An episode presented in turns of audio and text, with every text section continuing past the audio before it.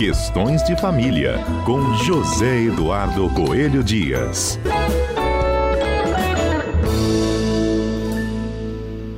O tema em, destaque hoje, gente, é alienação parental. Nem todos os casos são, semelhantes, podem configurar de diversas formas e podem ter implicações distintas.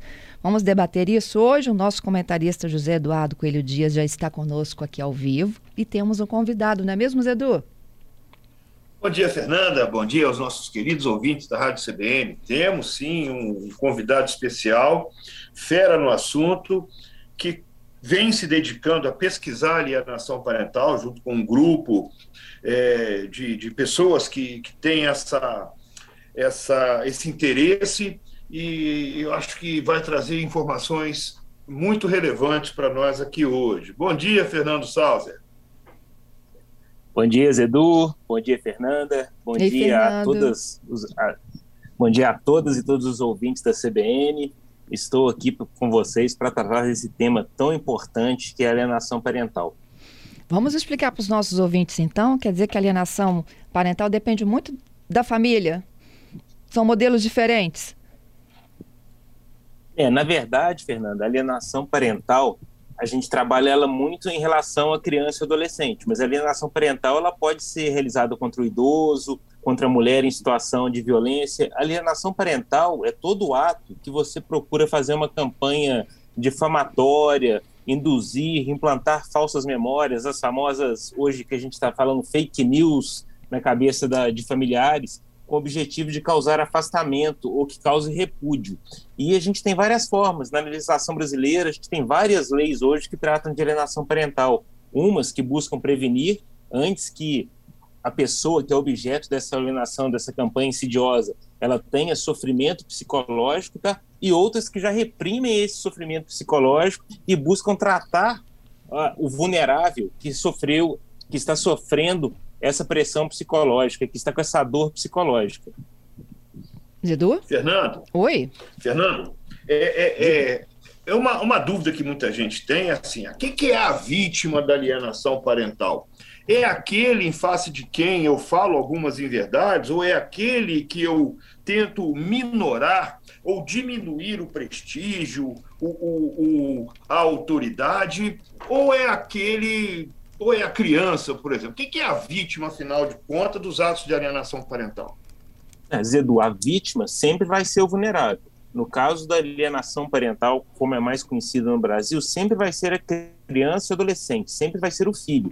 A outra pessoa que é o objeto da campanha difamatória, ela vai ter um dano colateral, porque o direito à convivência familiar, antes de tudo, ele pertence ao filho, a criança e ao adolescente, que ela precisa conhecer as origens dela para formar o, o seu caráter, para saber as origens dela, para tudo isso. E pelo ECA, a convivência familiar ela faz parte de um direito que é muito mais, é maior, mais amplo. Aí a gente está cerceando o direito de liberdade desse vulnerável, dessa criança e desse adolescente. Porque, presumivelmente, toda criança e todo adolescente é considerado vulnerável. Fernando, então, quando eu estou numa, numa batalha, quando um casal está numa batalha, o marido contra a mulher, a mulher contra o marido, é, e um está falando mal do outro, querendo atacar o outro, ou, na verdade, eu estou fazendo um, um, um, atentado não contra aquela pessoa especificamente, mas contra os, pró contra os próprios filhos do casal, é mais ou menos isso?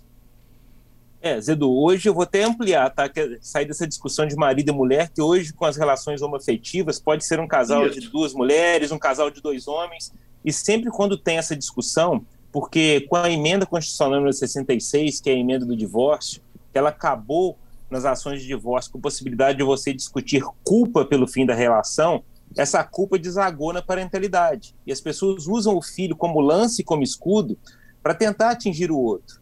E a, ainda que seja velado, qualquer comentário que você faça em casa, fala assim: não, não estou falando diretamente com a criança, mas a criança está no ambiente, ouve. Se tem uma verdade é que a criança e adolescente é igual a radar, ela escuta tudo. Tá ouvindo, Isso né? Isso daí machuca. Isso daí machuca.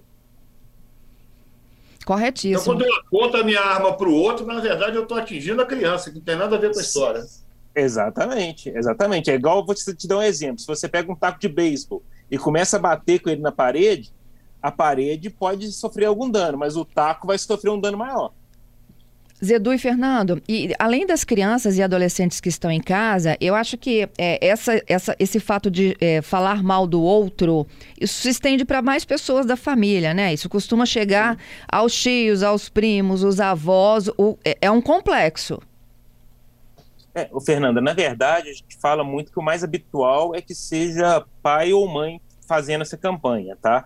Mas toda pessoa que tenha criança sob responsabilidade, guarda, vigilância, tem uma convivência com a criança, ela pode fazer essa alienação parental. Tem casos reconhecidos aqui no Brasil é, no, pelos tribunais que quem fazia essa alienação parental era a babá que cuidava da criança em relação aos próprios pais. Uhum. Pode ter um avô que faz alienação parental contra o próprio filho dele, para a criança tirar isso daí. Então, alienação parental, para fazer, você tem que ter o convívio com a criança. Tá? Fazendo convívio, qualquer pessoa pode fazer essa alienação parental.